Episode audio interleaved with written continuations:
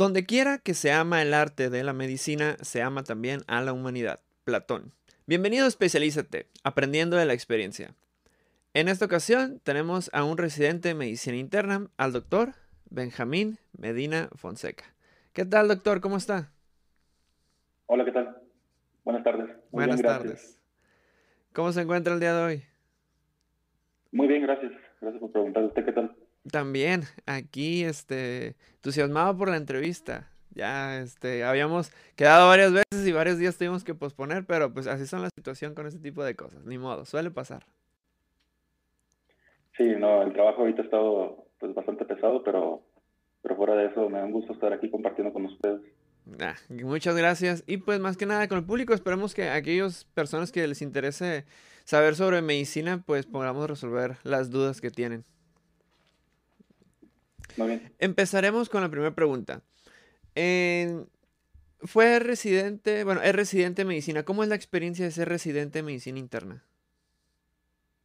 Eh, es complejo realmente esa situación. O sea, cuando terminé la carrera de médico general, fueron siete años en la universidad, em, me orienté hacia una de las ramas de medicina que correspondía a la parte clínica, eh, no la parte quirúrgica. Eh, habiendo tomado esta decisión, presenté el examen nacional de residencias médicas. Eh, por fortuna logré acceder en, la primera, en el primer intento. Y después de todo esto, realmente lo complejo es, no es nada más hacer el examen, sino que sigue después el proceso para poder escoger tu sede donde vas a hacer la especialidad de medicina. Y habiendo pasado todo esto, es una etapa pues, bastante compleja porque conlleva muchos cambios en la vida de uno, tanto personales, profesionales, eh, familiares, en todos, en todos los aspectos, y pues requiere mucha paciencia y mucha madurez emocional prácticamente. Los primeros años son muy difíciles, el primero y segundo año, porque es el momento en donde, aunque ya sabes, tienes unas bases de medicina general, vuelves a reaprender todo prácticamente. El enfoque cambia y, y pues bueno, o sea, también aprendes otras maneras de trabajar, también dependiendo de la parte del país en donde te vayas. Eh, y ahorita, bueno, ya estoy terminando el último año de medicina interna, prácticamente estoy a un mes de, de concluir y pues no me arrepiento, creo que fue una experiencia muy enriquecedora y pues lo volvería a hacer pese a todo lo que eh, pues conllevó, ¿no? La inversión de tiempo, esfuerzo, dinero, la parte de, no sacrificios como tal, pero sí dejas a un lado cierto tipo de relaciones y de cierto tipo de, situaciones, ¿no? Entonces, más o menos así fue la experiencia que tuve en cuanto a la especialidad. Ok. En esta parte de, este, de lo que comentaba que era complicado, ¿qué fue lo más complicado que, o qué suele ser lo más complicado en esto del examen? Em, en mi año, más o menos fuimos como 40 mil aspirantes o 45 mil aspirantes. Y en ese entonces, pues las plazas eran aproximadamente 8 mil. No recuerdo exactamente el número. Eh, me refiero para todas las especialidades como tal. Por ejemplo, para medicina interna se ofertaron aproximadamente 1.100, 1.200 plazas. Entonces estás compitiendo contra una gran cantidad de médicos egresados o algunos que ya han presentado el examen en otras ocasiones y prácticamente es pues, buscar un, un espacio, buscar un lugar. Eh, esa es la parte como complicada. Aparte, la cuestión económica. Hay que estar viajando a entregar papeles en diferentes lugares. Si quieres quedarte en tu, en tu ciudad o quieres irte a otra todo eso conlleva una inversión monetaria pues considerable. entonces sí es sugerible pues empezar a ahorrar prácticamente mientras estás estudiando medicina para poder después de hacer el examen quedar e ir a viajar para poder entregar todos los documentos pertinentes, que sería lo más complicado que podría ser. Ok, perfecto. ahorrar, poner a trabajar un poco. Eh, ¿Has sabido de casos de personas, obviamente, que no han quedado? ¿Qué es lo que suelen hacer en este caso? Sí, eh, es frecuente, o sí conozco muchas personas que no quedan en la primera instancia, o incluso en, repetidas ocasiones. Eh, ahora sí que uno tiene que definir muy bien su plan de vida. en ciertos momentos uno dice, bueno, si no quedo aquí, pues me quedo como médico general y ejerzo la medicina general de una buena manera, o me decido ir hacia otra área, por ejemplo, aparte de una maestría o hacer algún otro tipo de curso diplomado. Hay muchas oportunidades realmente de trabajo cuando estamos en la carrera nos venden la idea de que tenemos que seguir un caminito. terminas medicina general y posterior a eso tienes que hacer una especialidad. La realidad es de que no es, no es ley que uno tenga que hacer ese caminito. Eh, te da muchas experiencias y quienes realmente quieren hacerlo, pues deben buscarlo con toda la intención. Pero hay muchas otras opciones. Entonces, simplemente, si no llega a quedar uno, hay que tener un poquito de calma, tolerancia a la frustración y si de verdad es el deseo que uno tiene, ponerse a estudiar y volver a intentar las veces que sean necesarias. Pero si de plano uno dice, ¿sabes que esto no es lo mío?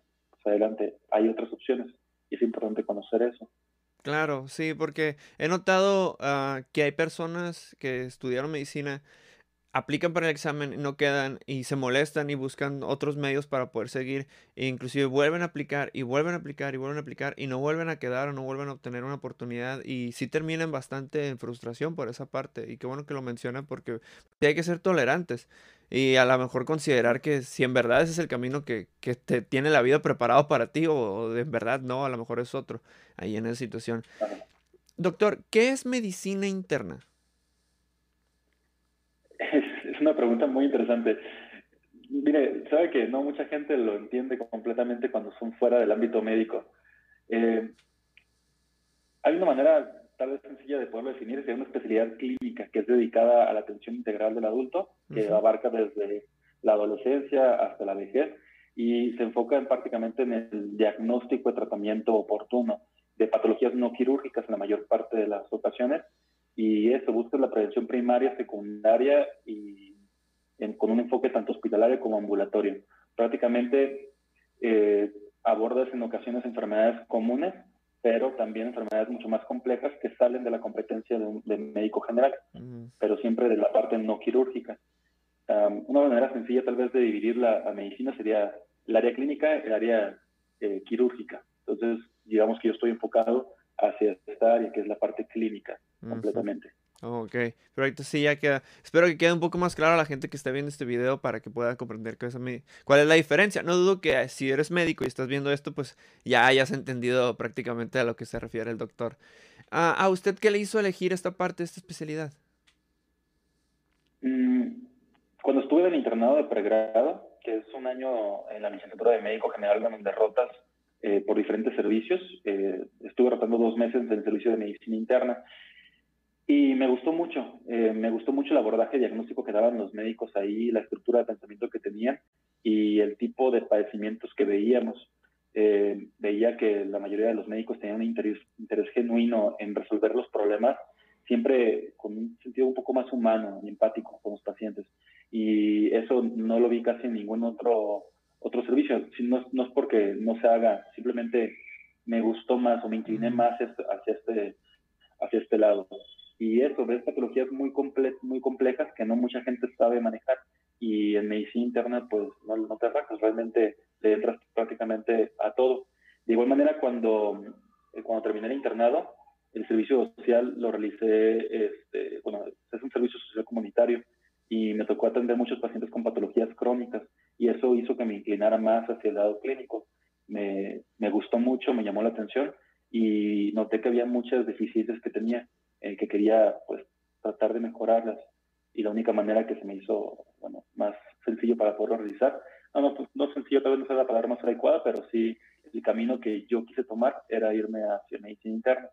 Okay, prácticamente fue la experiencia que usted tuvo en esos dos meses lo que determinó a mí me parece muy interesante cómo por medio de una experiencia previa uno puede determinar de, o decir, ¿sabes qué? Esto es lo que está, lo que me gusta en verdad, cómo, cómo mi camino se puede dirigir hacia esta manera.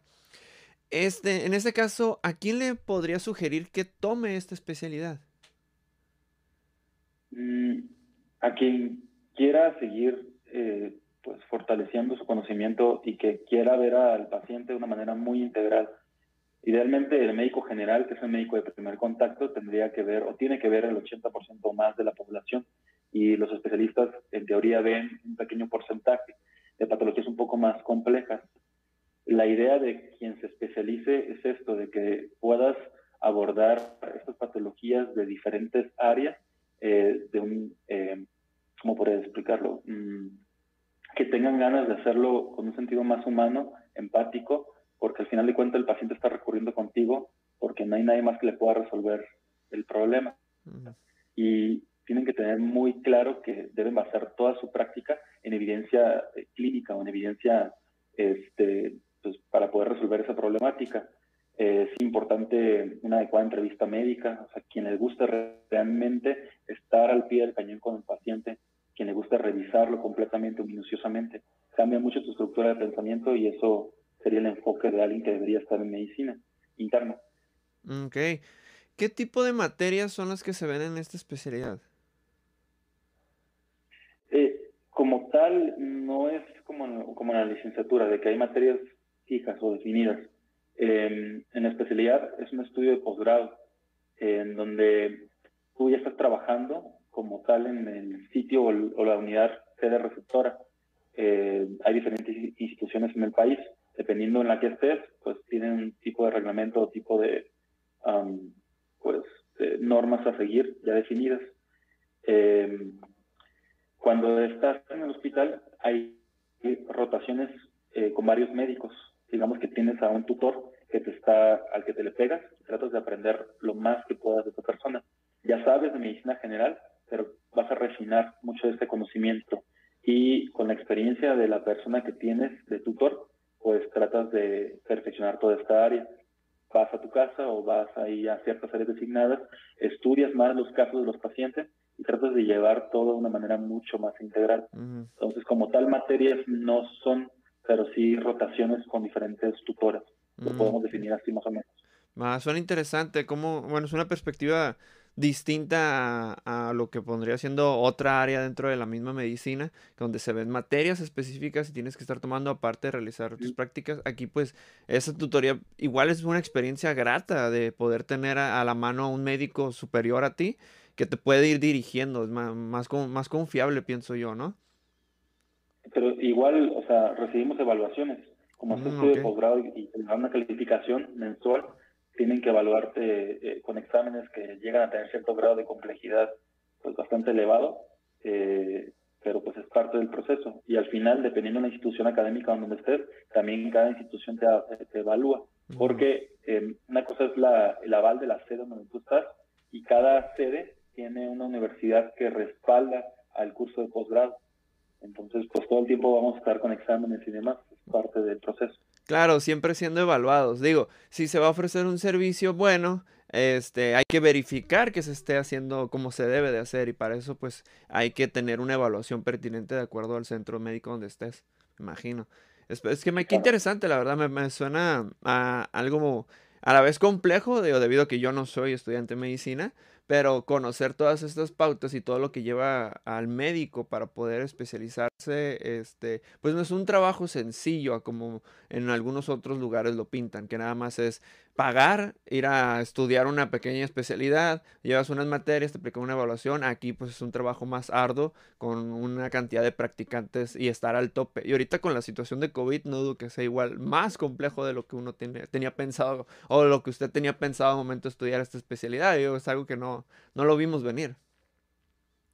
Sí, o sea, aparte de la, bueno, aparte de la situación asistencial que tenemos en el hospital, hay una parte académica así llegamos a un temario como tal y el temario está a cargo de un profesor titular y de igual manera de los residentes de mayor jerarquía. Se van dividiendo los temas, se exponen para abordar las patologías propias de cada especialidad y, y pues con esto tratamos de, pues de ver toda la gama de, de, tu rama, ¿no? de tu área. El detalle con la pandemia eh, obviamente nos viene a perjudicar a todos porque el programa tuvo que reestructurarse en cuestión de pues nada, tuvimos que adaptarnos de manera muy rápida y probablemente van a haber deficiencias en algunas personas que no tuvieron la oportunidad de llevar como, pues como nosotros lo llevamos al principio de la residencia, este tipo de programas. Entonces, pues nada, va a haber, van a tener las autoridades que hacer algún tipo de estrategia para modificar esto. ¿Cómo se ha sentido con esta situación de la pandemia? Fue difícil, ha sido muy difícil realmente. Em, me tocó, bueno, depende cómo lo quiera ver, ventaja o desventaja, pero me tocó en el último año de la especialidad de medicina interna. Y el área de medicina interna, junto con terapia, junto con neumología, junto con infecto, prácticamente fueron los pilares en el manejo de estos pacientes. Em, me tocó estar de coordinador de residentes de medicina interna a principios del primer año, bueno, a, principios del R4, del último año, y prácticamente organizar eh, los equipos, organizar la manera de trabajar junto con las responsabilidades propias de, este puesto, por así decirlo, que es, es complicado realmente. Eh, fueron pues, muchos pacientes. Estamos acostumbrados a manejar un volumen alto de pacientes, pero esto pues sobrepasó todo lo que estábamos acostumbrados a hacer, ¿no? Y pues nada, realmente no, no ha terminado, va para largo, así que quedó más que adaptarnos, prácticamente. ¿Cómo lo tomaron los, este, o bueno, usted que estuvo a cargo de, de bastante personal, ¿cómo lo tomaba el personal bajo, bajo su cargo? ¿Cómo se sentía? Los ve cansados a todo el mundo y obviamente pues no tiene miedo, no quieres estar en una situación que vaya a poner en peligro tu vida porque constantemente estás en peligro.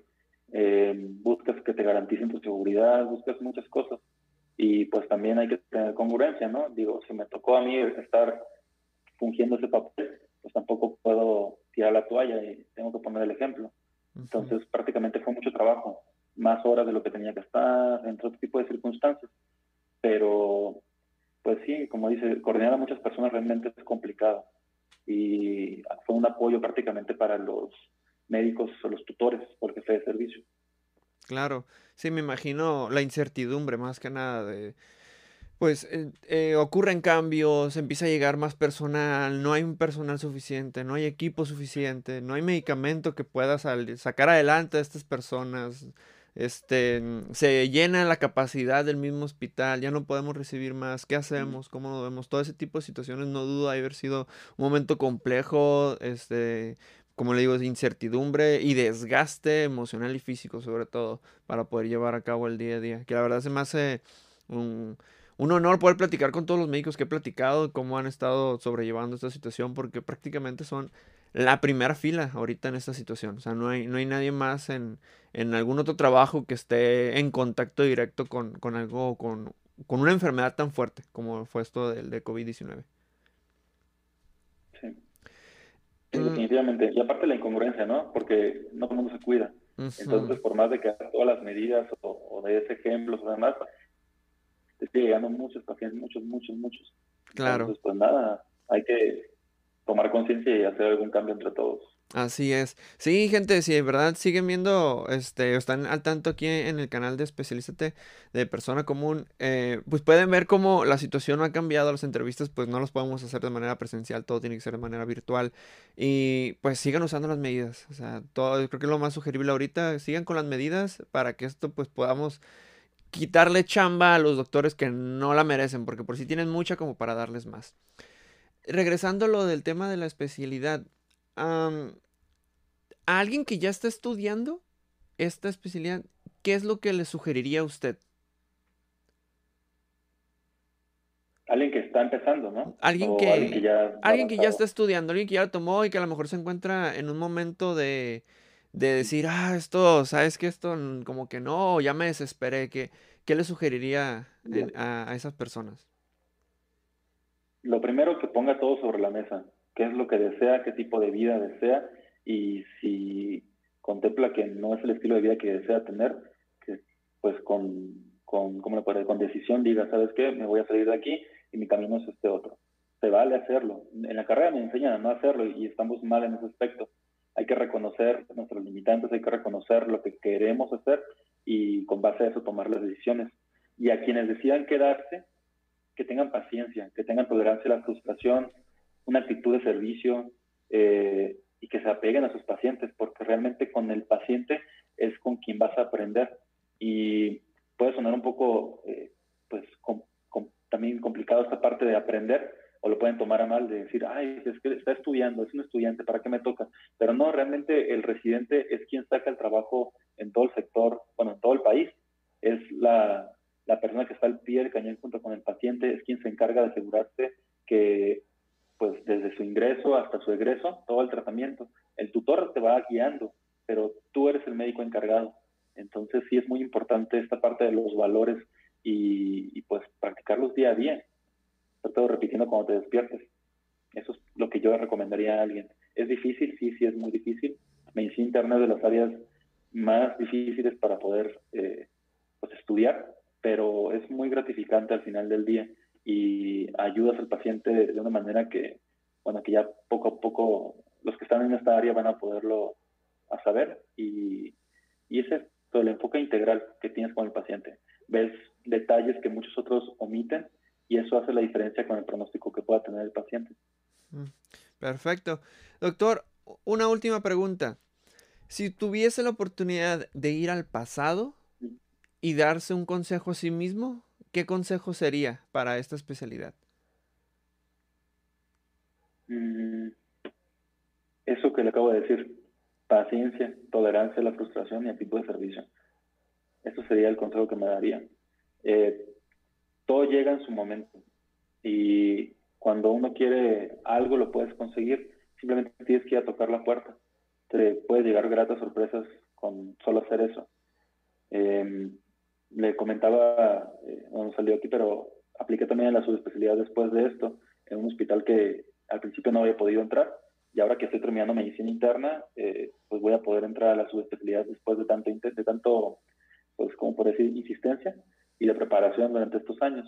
Entonces, pues si uno quiere algo, realmente lo puede conseguir si, pone todo su esfuerzo para hacerlo.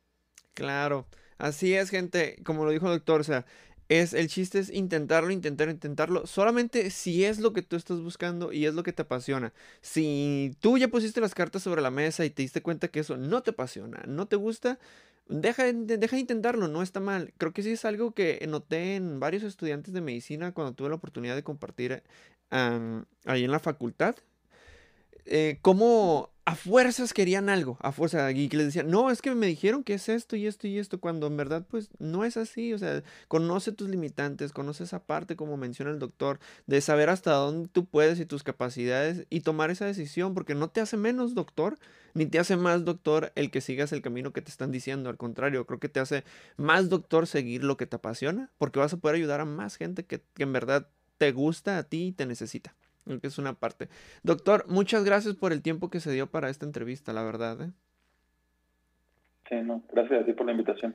Sí, este, gente, les recuerdo que están aquí abajo las redes sociales personales, la de los patrocinadores, y si el doctor me permite, pues voy a poner también las redes sociales del doctor para que lo puedan seguir ahí en las redes sociales y cualquier duda, acá abajo en los comentarios los pueden poner y yo con gusto le mando las preguntas al doctor por si tienen alguna duda sobre esta parte. Eh, nuevamente, doctor Benjamín Medina, muchas gracias por el tiempo que se dio, yo sé que es complicado, más ahorita que estamos en lo de la pandemia, espero que a la gente que esté viendo esto le guste, le dé like para compartir y se suscriban al canal. Nos vemos, doctor. Nos vemos a todos ustedes. Hasta la próxima. Chao.